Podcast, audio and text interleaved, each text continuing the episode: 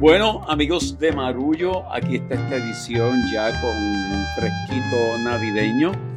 Yo estoy más que fresquito, estoy frito porque estoy eh, desde Boston, donde estoy un poco de gira con eh, algunos músicos puertorriqueños y gracias a Agora Cultural Architects estoy teniendo la experiencia maravillosa de traer la música puertorriqueña aquí a, los boricuas que están en la banda acá. Así que yo estoy desde Boston, pero acompañado siempre allá en Puerto Rico con Pedro Reina Pérez. Saludos, Pedro. Saludos, ¿cómo están?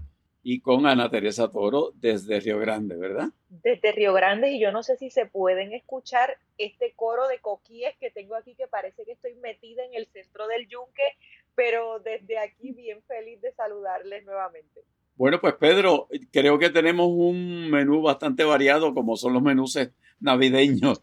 Tenemos bastantes cosas eh, sobre la mesa. ¿Por dónde te gustaría comenzar? Bueno, sin duda alguna hay que hablar de las trullas de la calle Chaldón. Estas navidades, estas navidades han visto un aumento en la venta del caupectate y de otros productos para controlar las cuestiones de las tripas, digamos, porque como sabemos, el FBI y la Fiscalía Federal se han dedicado a madrugar a políticos puertorriqueños en las pasadas semanas y desde nuestro último episodio en el que comentábamos de la declaración de culpabilidad y la erradicación de cargos al alcalde de Cataño, en esta ocasión las autoridades federales nos madrugaron la semana pasada con el arresto del alcalde de Guaynabo, Ángel Pérez. De mi pueblo. Y de, de una manera sumamente dramática y del vicealcalde del municipio de Trujillo Alto. A mí no se me despega, ¿verdad?, de la cabeza la imagen de Ángel Pérez caminando lentamente hacia el portón de la calle Chardón con una bolsita de estraza en la mano, sin ninguna participación de alguien de su familia que lo estuviera esperando para evitar la confrontación con los periodistas. Y está esa imagen grabada en mi cabeza de Ángel Pérez confrontado con los periodistas que le dijeron, ¿verdad?, que cuáles era,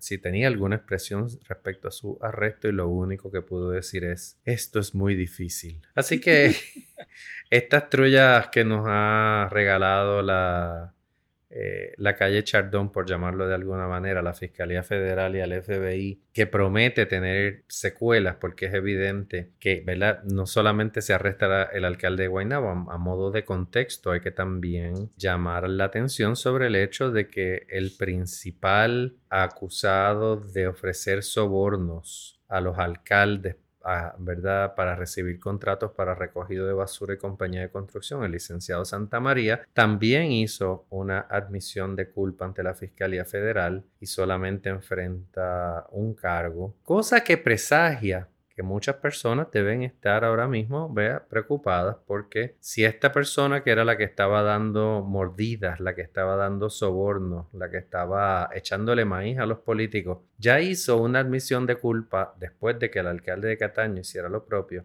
eh, sería razonable pensar que a cambio de enfrentar cargos menores o más bien no cargos menores, sino menos cargos de lo que de ordinario hubiera enfrentado, es razonable pensar que debe haber entregado a dos o tres funcionarios públicos más de una manera o de otra. ¿Qué les parece a ustedes? No, a mí, a mí, yo no quisiera decir que me sorprendió, pero la verdad, como uno tiene tanta fe en la gente y uno tiene tanta fe y esperanza en que las cosas se pueden hacer bien, trato de tomar como no sé, a lo mejor es una señal de, un poco de estupidez o de, o de ilusión el hecho de que sí me sorprendió esa mañana, en la madrugada, cuando me desperté y Modesto me da la noticia antes de que yo pudiera agarrar el teléfono y leerla, de que este alcalde había sido arrestado, un alcalde que la semana antes, semanas antes había estado hablando, dándose golpes de pecho respecto al alcalde de Cataño, un alcalde que además cae por sostener evidentemente un estilo de vida muy superior al que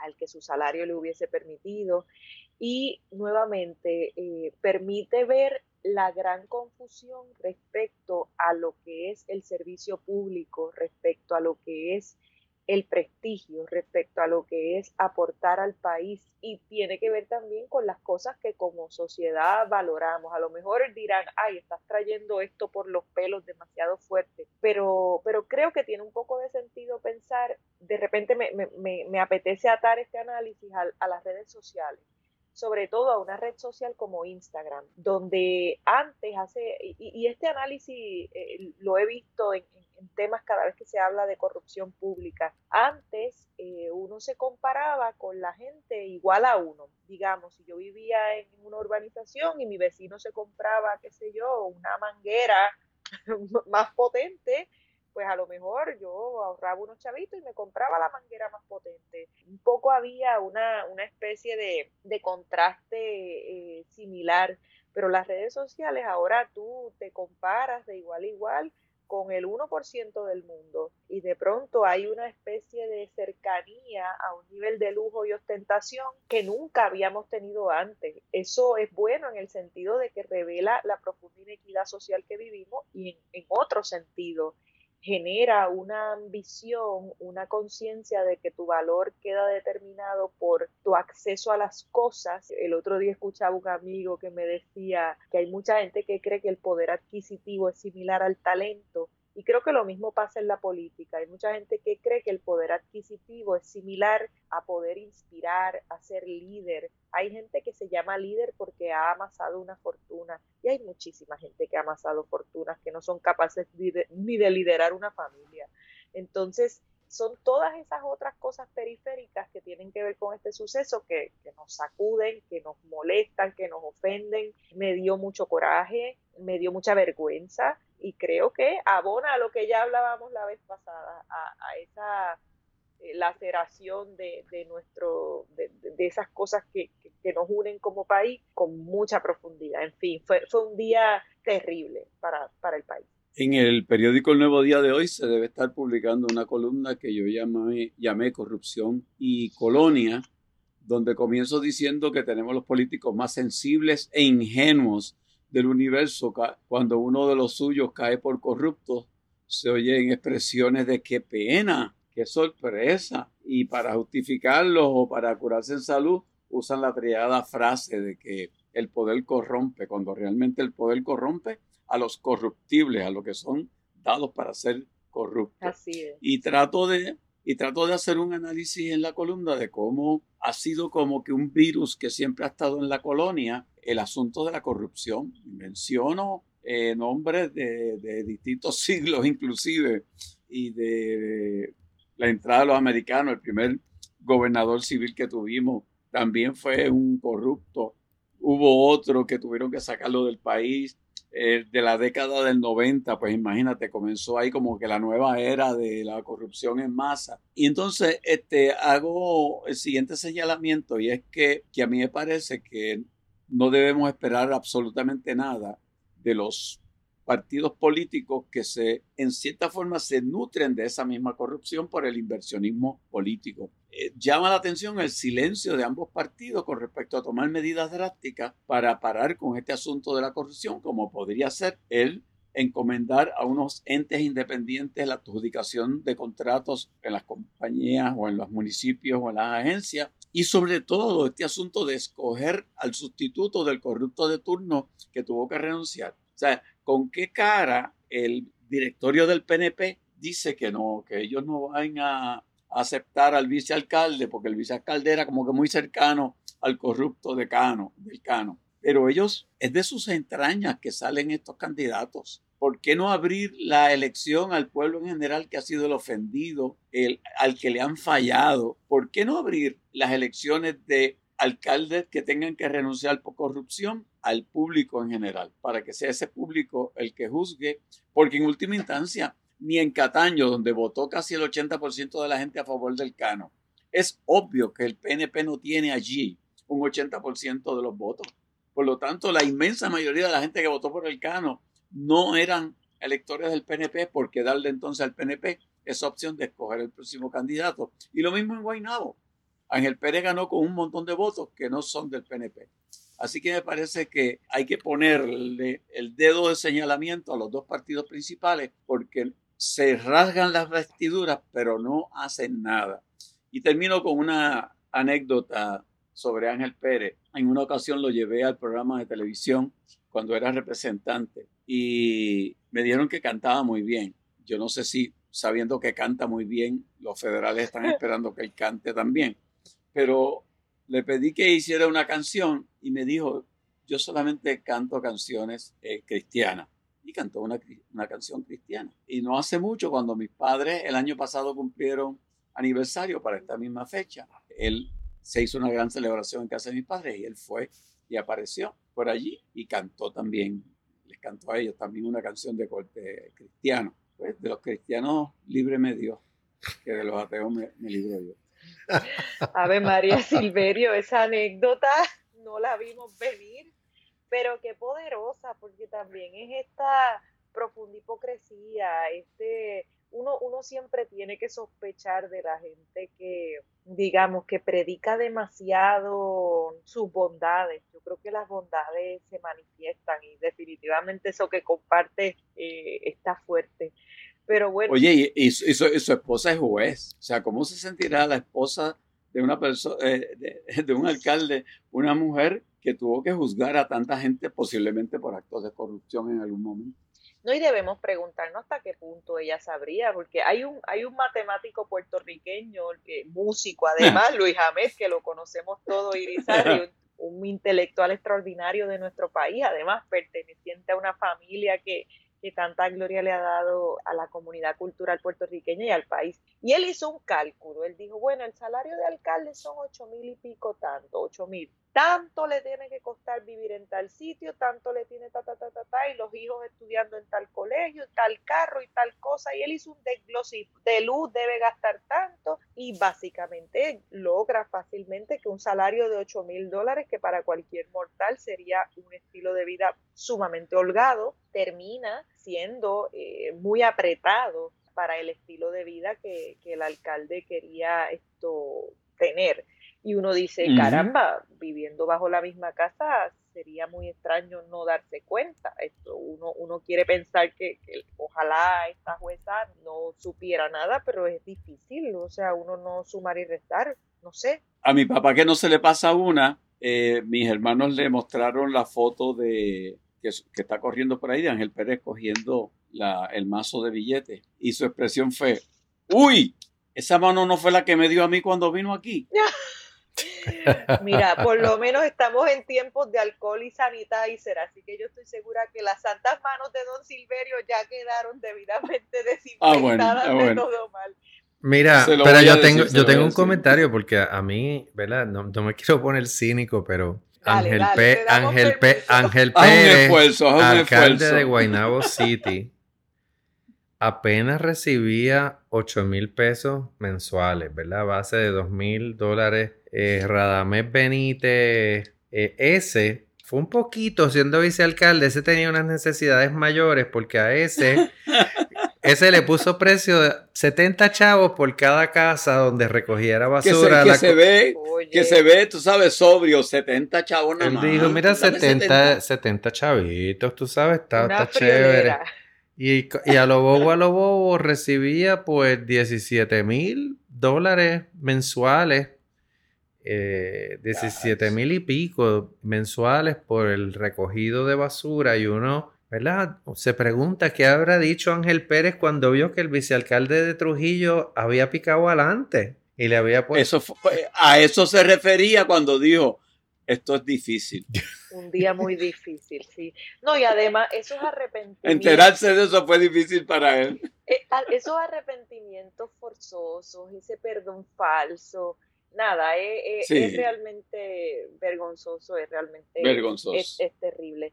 Pero yo quisiera dar un salto a otras noticias y traer otra noticia que, ha paralizado esta semana. Yo trabajo en el corazón de Atorrey y realmente el viernes a partir del mediodía, desde la mañana, ya no se hablaba de otro tema en, los cafés, en, los, negocios, no había otro, en la gasolinera no había otro tema que el concierto de Bad Bunny. Ya se veía la fila desde muy temprano, eh, realmente generó en, la ciudad completa un ambiente de, paralización a donde uno se metiera a hacer el comentario, tanto así que, en el trabajo nos invitaron a, irnos temprano para evitar esto, los tapones y toda la logística, así que fue un día en el que ese suceso, ese concierto multitudinario, realmente alteró la norma de lo que, de lo que iba a ser la cotidianidad. Estando allí muy cerca veía la iluminación, veía el montaje realmente impresionante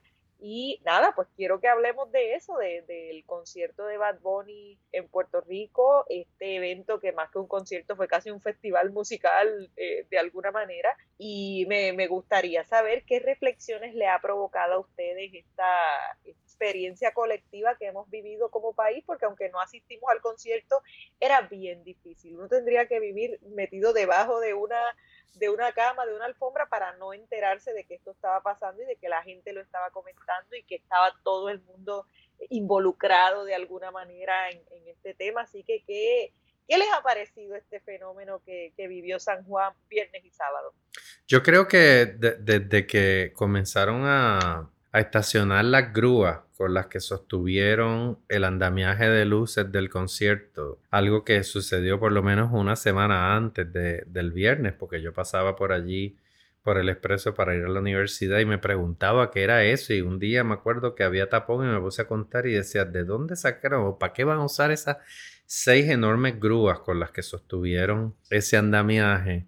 La curiosidad estaba servida. El, eh, en efecto, el concierto de, de Bad Bunny fue una experiencia de muchas horas. Creo que hay que destacar la crónica que del mismo hiciera Benjamín Torres Gotay en, el periódico, que es una crónica extraordinaria de, toda esa experiencia de entrar al Bithorn a través de un museo de Bad Bunny y que la gente disfrutara de food trucks y que fuese una, un, un combo eh, agrandado con pretexto de concierto. Hay que destacar también que al mismo tiempo que se llevó a cabo el concierto en el Irán Bithorn, y esto no lo sabía, lo vine a leer después, se vendió eh, el aforo del Coliseo Roberto Clemente y después de que se llenó el Choliseo, o sea, fue un concierto que ocurrió en vivo en el Irán Bithorn con audiencias viéndolo por circuito cerrado en el Roberto Clemente y en el Choliseo. Al Choliseo vi en la prensa que después que él salió del Bithorn fue y cantó varias canciones allá personalmente. Pero pues me pareció una producción enorme y ciertamente ha dado mucho de qué hablar.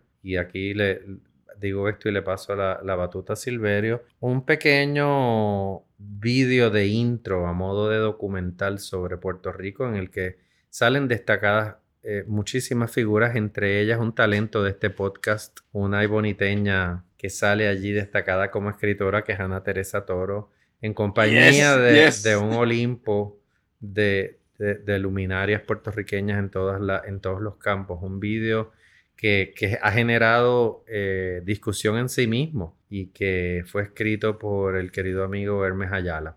¿Qué te parece, Silverio? A mí me parece que fue un hecho histórico, definitivamente. Sea, yo no creo que en ninguna ocasión antes en la historia del país hubiese, se hubiese dado el hecho de que eh, 70 mil, sobre 70 mil personas acudieran a, un evento artístico en, un, en dos días consecutivos. A mí me parece que ese hecho, ese hecho histórico nada más amerita una reflexión de que sin lugar a dudas, Benito, el conejo malo, ha logrado conectar con mucha, mucha gente. Y a mucha gente no le podrá gustar eh, la música que él hace. Yo no soy un, así, un asiduo oyente de su música, pero hay que reconocer que de alguna forma ha conectado con la gente y que de alguna forma eh, no solamente ha conectado, sino que tiene una capacidad de movilización. Y eso yo lo conecto también con el unirse en el verano del 19 a la salida de Ricky Rosselló. O sea, esta es una persona que ha demostrado en varias ocasiones que tiene una gran capacidad de movilización. Y eso tenemos que reconocérselo y reconocerle que lo que él hace tiene resonancia en un sector enorme de la población puertorriqueña. Y es justo que miremos eso. A mí me parece también, Pedro, que ese video al que tú, te, al que tú haces referencia demuestra también eh, qué hay en el artista, cuáles son sus preocupaciones, qué él quiere comunicarle a ese público que lo sigue y que posiblemente no reconocía el 80% de los rostros que salieron en ese video. Me parece que hay una preocupación en él de la nacionalidad, de nuestra identidad, de lo que es Puerto Rico. Y eso también yo creo que merece un reconocimiento. Y una tercera cosa que me parece importante reconocerle, yo tuve la oportunidad de conversar con alguien muy cercano a la producción, muy, muy cercano, y de decirle, eh, se dice por ahí que se invirtieron 10 millones de dólares en el montaje de todo esto. Le dije, a mí los números no me cuadran en términos de, de 70 mil personas a, a, un precio promedio. No creo que se llegue a esos 10 millones de dólares en, en ingresos. Y él me dijo, eso se discutió y para Bad Bunny nunca fue un issue el que este concierto ganara, sino el que él pudiese votarse en Puerto Rico haciendo lo que no había podido hacer tal vez en ningún otro lugar y que él quería de alguna forma devolverle a Puerto Rico con ese concierto y con ese evento este, lo mucho que él sentía que el país le había dado. Así que hay tres cosas ahí sobre las cuales podemos reflexionar que me parece que están alrededor de este gran evento que ocurrió con el concierto de Bad Bunny. Yo creo que para, para nuestra audiencia va a ser importante que colguemos en nuestras redes el enlace al vídeo para que lo puedan ver si no lo han visto ya, así que nos comprometemos a compartirlo y hay que decir que la dirección de ese vídeo estuvo a cargo de Ari Maniel Cruz. Así es, no, me encantan los puntos que trae, que traen ambos.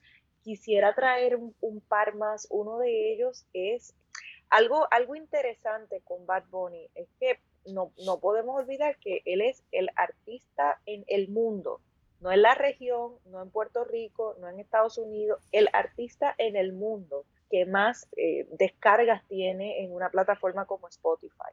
O sea, es, ya el nivel de, globalización que ha alcanzado esta figura trasciende eh, las herramientas para medir que usamos localmente o digamos nacionalmente. O sea, ya él es un artista internacional. Yo la primera vez que yo escuché de Bad Bunny, yo estaba viviendo en Los Ángeles con Modesto y habíamos ido a comer a un restaurante y el camarero, esto, un hombre muy simpático, muy agradable, nos pregunta que de dónde somos, le decimos que somos de Puerto Rico y él nos mira y nos dice, ¡Ah! ustedes son de la tierra del conejo malo.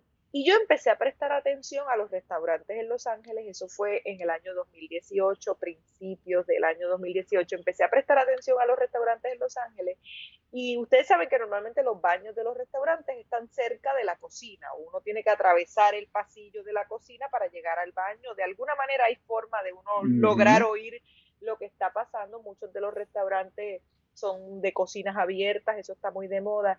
Y no había restaurante al que yo fuera en Los Ángeles que en esa cocina lo que se estuviera escuchando era Bad Bunny. Y yo dije, anda para el carajo, esto va a ser, y, y, y, fue, y así ha sido.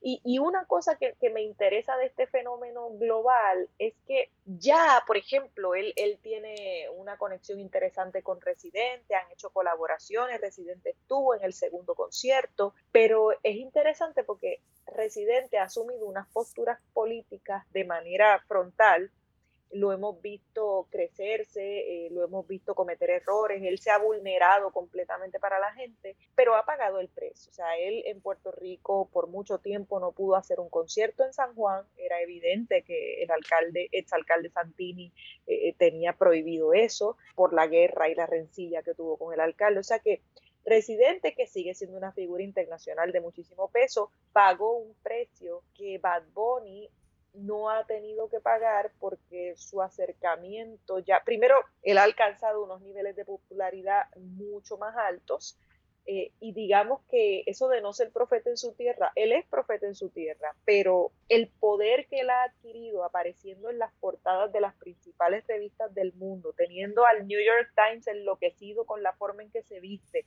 apareciendo en los programas de mayor eh, prominencia eh, internacionalmente, le, le, dan como una, una autoridad eh, que le ha permitido hacer cosas en Puerto Rico que otros artistas que han asumido posturas políticas no han podido hacer. Entonces, eso es interesante, es un poco decir, realmente él puede decir lo que le da la gana, porque ha llegado a una posición en la que no hay censura que valga. Entonces tiene una, su, su, fenómeno además confirma algo bien importante y bien interesante, que es que la juventud que le sigue, la gente que lo sigue, tiene la capacidad de discernir y elegir y escuchar y recibir el mensaje que sea sin filtros. Entonces eso me parece bien poderoso y de repente, mira, a mí como feminista cada rato muchas mujeres me preguntan, eh, ¿cómo, ¿cómo, puedes eh, considerar este, este personaje interesante si se refiere a las mujeres de cierta manera en, en sus canciones? Entonces, no podemos olvidar que este es un joven que ha transgredido completamente con su performance y con su vestimenta todos los roles tradicionales de género y así se vieron sus fanáticos en el, en el, en el Irán Bithorn. No podemos olvidar que este es el mismo joven que fue con una falda y una camisa eh, rememorando, no rememorando, o sea, honrando la memoria de, de la mujer esto asesinada Alexa, esto Alexa, la mujer transgénero que fue asesinada brutalmente en un crimen de odio de, la peor calaña. O sea, él ha, él ha hecho, e, este es el mismo artista que, que sacó ese número pegajosísimo, Yo Perreo Sola, vestido el mismo, trasvestido el mismo como mujer.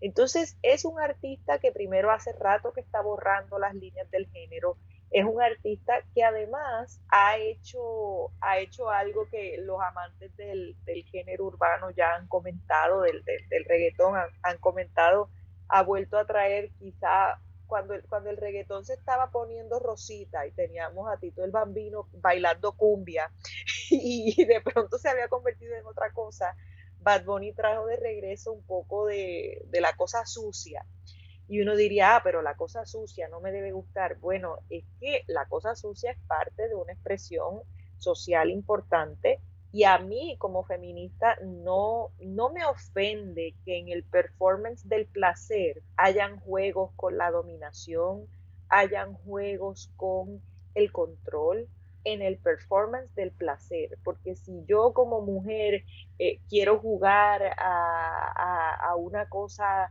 eh, complicada o sucia y lo hago con consentimiento, el mundo no tiene que decirme a mí cómo es aceptable que una mujer acceda al placer. Entonces, es tu derecho. Es mi derecho y es mi derecho de hacerlo en el lenguaje que yo desee. Yo creo que algo de su música representa ese lenguaje desde una forma de libertad y desde una forma muy juguetona. No lo exime, pero, pero creo que el lenguaje y el arte no necesariamente moldea la sociedad, refleja la sociedad. Entonces creo que, la, obra, su música, eh, es un reflejo un poco de eso y también creo que es una música que en el fondo es para pasarla bien, para uno reírse, bailar, relajarse y a veces le buscamos las cinco patas al gato y creo que toda esa muchachería maravillosa que fue allí lo que quería era pasar un buen rato después de estar encerrado por tanto tiempo muchos de ellos mis estudiantes, entonces me veo forzada a defenderlos. ¿Qué te puedo decir?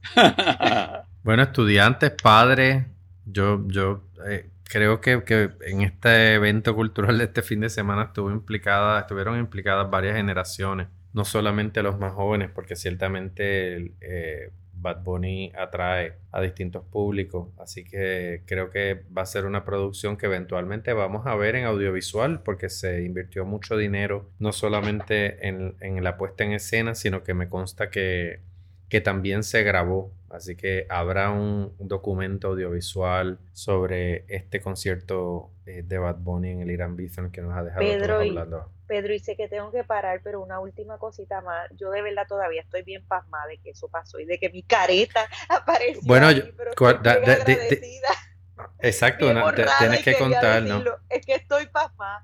Mis estudiantes me mandaron el video y, y, todavía estoy bien emocionada y bien agradecida con la gente que tomó la decisión de meterme ahí y sobre todo consciente de que conmigo está una generación completa de Luis Negrón para abajo y para arriba, y, de Xavier Balcárcel, y de Ángel Antonio, y de Maida Colón, y de Mara Pastor, y de tantas escritoras y, escritores puertorriqueños que, que, estaban acompañándome ahí, pero, pero nada, me, me, me sorprendió mucho que me tocara y todavía no hablo mucho de eso porque todavía estoy pa. Bueno, bueno que te pase porque a ti no te gustan los eventos.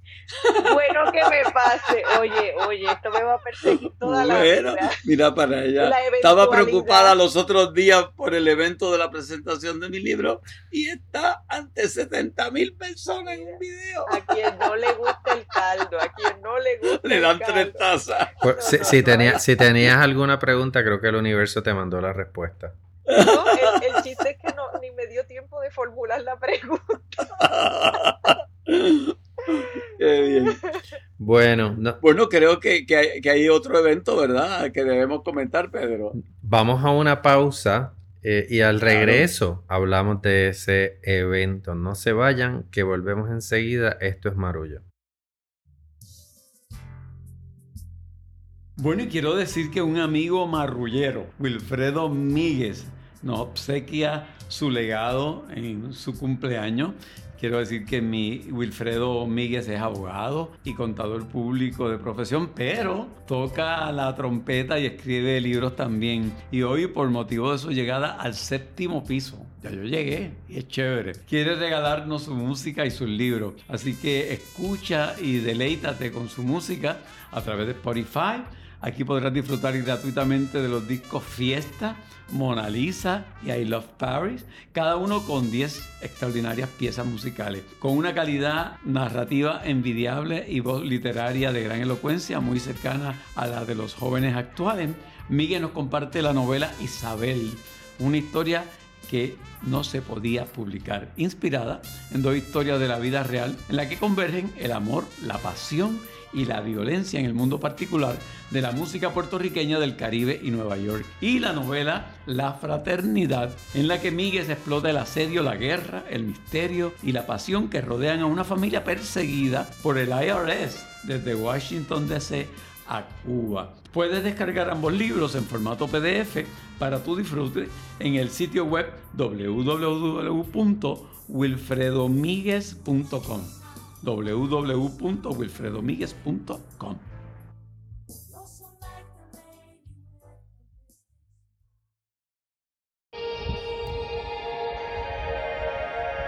Muchos quieren tumbarme, les digo, mira, no, no, lo que no van a poder. Si cuando canto la gente sabe que llegó la cuina nena del reggae. Muchos quieren tumbarme, les digo, mira, no, no, lo que no van a poder. Si cuando canto la gente sabe que llegó la cuina nena del reggae. Pero a mí me llamaron para cantar, para que mi mensaje pueda llegar. Hoy como la bandera femenina, mi pueblo me corona la championa. Y me pregunto qué sucede hoy en día. Tema que me causa tristeza y agonía. Los que juran amor eternamente terminan dándole a su esposa la muerte. ¿Y por qué? Después que de sus manos has de comer. Los niños a la escuela y verlos crecer. Ser una servidora y amante fiel. Le dan muerte.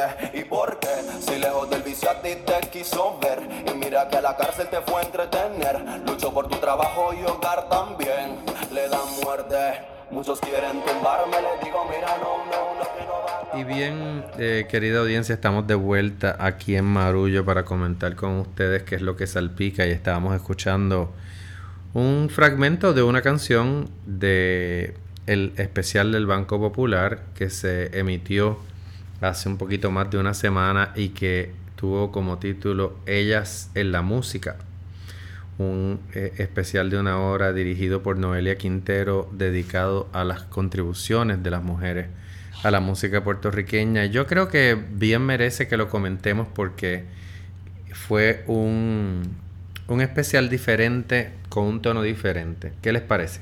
Mira, yo, yo diría, Pedro, que a diferencia de algunas personas que se han dedicado a enfocar, con todo el derecho que tienen de hacerlo, en lo que faltó yo me voy a enfocar en lo que tuvo.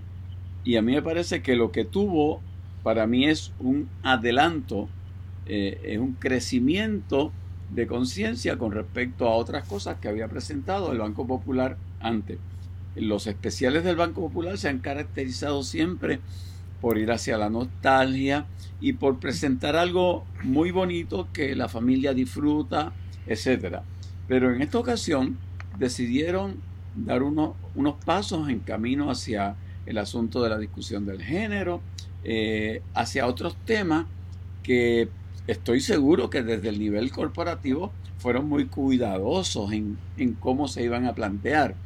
Y yo creo que es preferible que una institución como esa dé pasos en la dirección correcta de la discusión de estos temas importantes a que eh, se le exija que de pronto de un día para otro se conviertan en, esta pantalla de todo lo que nosotros nos interesaría que pudiese haber en un especial de televisión.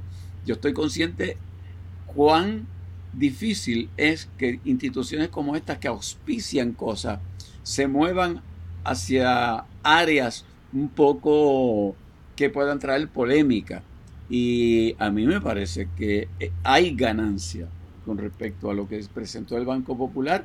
Eh, hay ganancias con que este Villano Antillano haya sido una de las figuras importantes de ese especial y me parece que el reconocimiento que se hace de tantas y tantas mujeres que han contribuido a la música, no son todas, pero hay una buena representación ahí, me parece que es un paso de avance.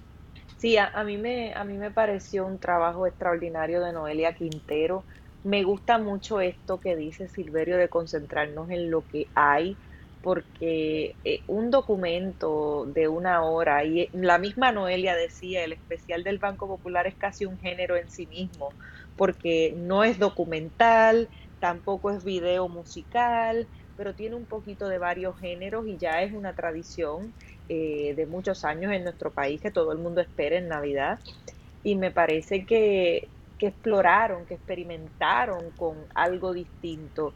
A mí lo que me hizo sentir cuando lo vi fue algo que no esperaba. Yo, yo pensé que iba a estar más atenta a la música o a, las mujeres y lo que estaban diciendo y las conversaciones.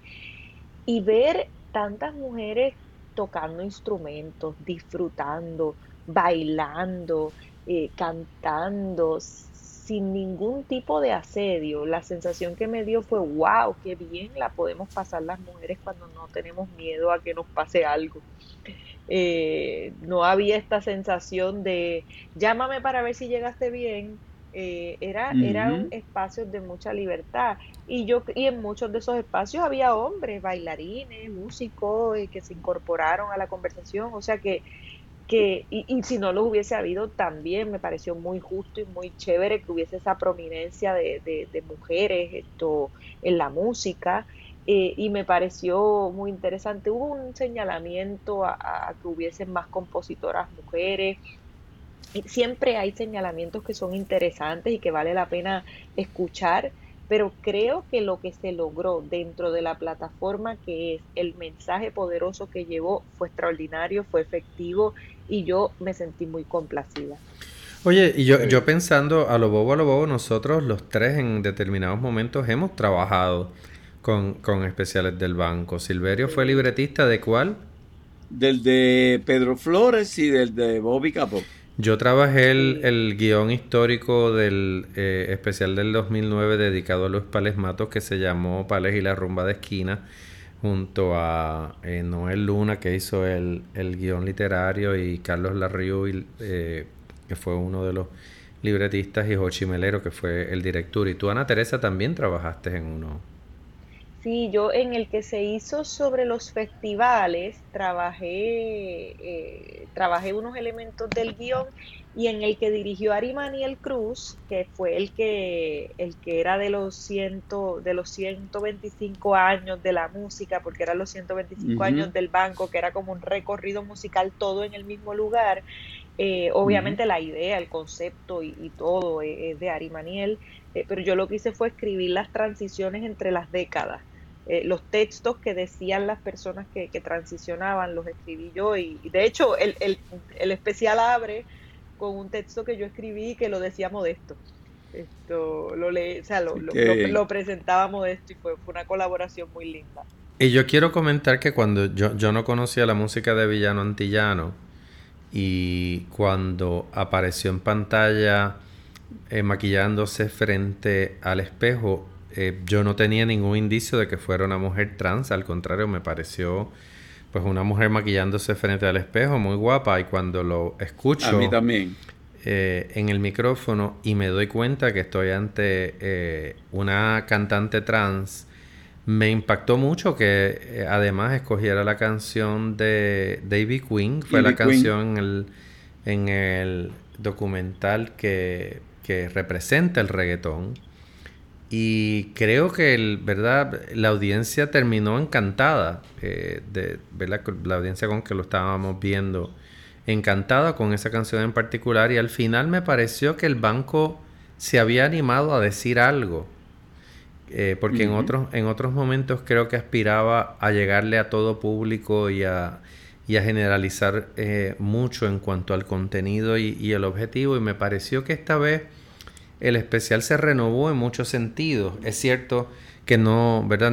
Un especial de una hora jamás le va a hacer justicia a todas las mujeres que han aportado a la música puertorriqueña, pero con sus limitaciones me pareció muy coherente, me pareció que tuvo mucha libertad creativa, me gustó mucho la música, o sea, me dejé llevar eh, por, la, por la propuesta musical, cosa que en otros años no me sucede porque me parece que es como muy prefabricado. Así que el banco ciertamente dio un paso adelante, la estética, como bien dice Ana Teresa, del, del especial también asume riesgos, hombres bailando con hombres, mujeres bailando con mujeres, alegría, placer, eh, comunidad, me parece que son algunas de las palabras que se pueden utilizar para describirlo. Y me alegró que una de las principales instituciones puertorriqueñas diera un paso al frente y no le tuviera miedo a decir algo concreto. Sí, siento lo mismo. Y alegría, alegría, placer y comunidad es lo que va a haber este próximo viernes 17 de diciembre a las 7 de la noche en Punto Fijo. Eh, se va a presentar eh, mi primer libro de poesía, Flora Animal. Eh, sé que Silverio está trabajando en una sorpresa que me llena de ilusión para, para, toda la gente que, que, asista. Así que comunidad de Marullo, quienes nos escuchan allá, pues el libro también estará disponible. ya se puede conseguir en preventa la página es una página de Shopify que les digo el enlace, básicamente escriben Flora Animal y eh, Flora Animal, Flora raya animal.myshopify.com, ya se puede conseguir ahí eh, en, pre, en preventa y hay, gracias a la genial editora que uno se gasta en esta vida, ya hay hasta una pequeña eh, muestra del libro para que le den una probadita y el libro va a estar disponible a partir del 17 en todas las librerías y en plataformas y, obviamente donde quiera que se consiga el libro procuraremos eh, que esté disponible poco a poco. El sábado para la gente que está más en el centro de la isla, sábado 18 a las 2 de la tarde estaré en la farmacia San José de Aybonito presentando el libro también y el 2 de enero en la librería El Candil. Así que con mucha ilusión este viernes en punto fijo es una actividad para personas vacunadas eh, y tendremos esto obviamente cariño, amor y libros, que, de eso se trata. Yo, yo, también estoy muy ilusionado con, con esa presentación de tu libro ahí en Punto Fijo. Punto Fijo también tiene una historia en términos de todo lo que hemos hecho ahí en ese lugar.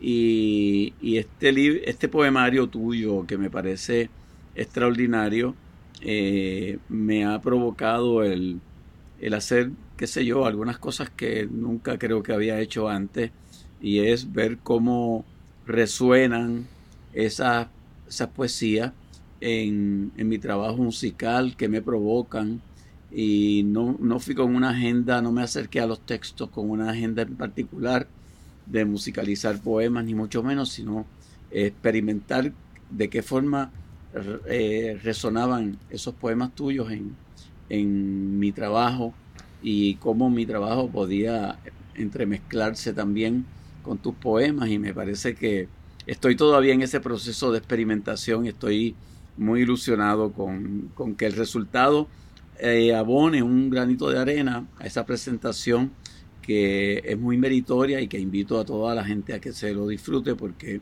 es un libro que que creo que también va a ser historia. Bueno, y en esa nota creo que nos vamos a despedir de este episodio de Marullo, dándole las gracias por, por escucharnos, invitándolo a que nos sigan en las redes. Como saben, estamos en, en Facebook como Marullo y en Instagram y en Twitter como arroba Marullo Media. Eh, sigan pendientes y cuéntenos si fueron al concierto de Bad Bunny. Eh, no se pierdan las presentaciones del poemario de Ana Teresa. Tengo algo que decir, Pedro, que si no me, me, me, mata Elsa y, Jessica, y es que el 18, que si no me equivoco es sábado, a las 3 de la tarde, en el Candil, Wilda Rodríguez y, ¡Eh, rayo! y, Graciela Rodríguez a dúo van a presentar en mi libro Viajes, Palabras y Balas a las 3 de la tarde en el Candil en Ponce este próximo sábado. Así que Ágora se tiene que sentir de pláceme porque dos producciones inmediatas se estarán presentando casi simultáneamente en dos lugares distintos de Puerto Rico y, me parece que, que, celebremos todos juntos Matar y Vivir. Así mismo, creciendo y resonando en el sur y en el corazón de la isla. Qué bueno. Marullo es una producción de Agora Cultural Architects, su, su productora ejecutiva es Elsa Mosquera Sterenberg, la directora de desarrollo es Ángela Marí Sánchez, los gestores de contenido Ana Julia y Jorge Vázquez, la asistente de producción es Elizabeth Rodríguez, la música es de Guarionex Morales Matos, la fotografía es Javier del Valle y el diseño de Lidia Mari Aponte Tañón. Yo soy Pedro Reina Pérez y desde Marejada Estudio me despido. Desde Río Grande les mando un abrazo y nos vemos el viernes. Y desde, el, desde Boston digo, esto es Marullo. Marullo.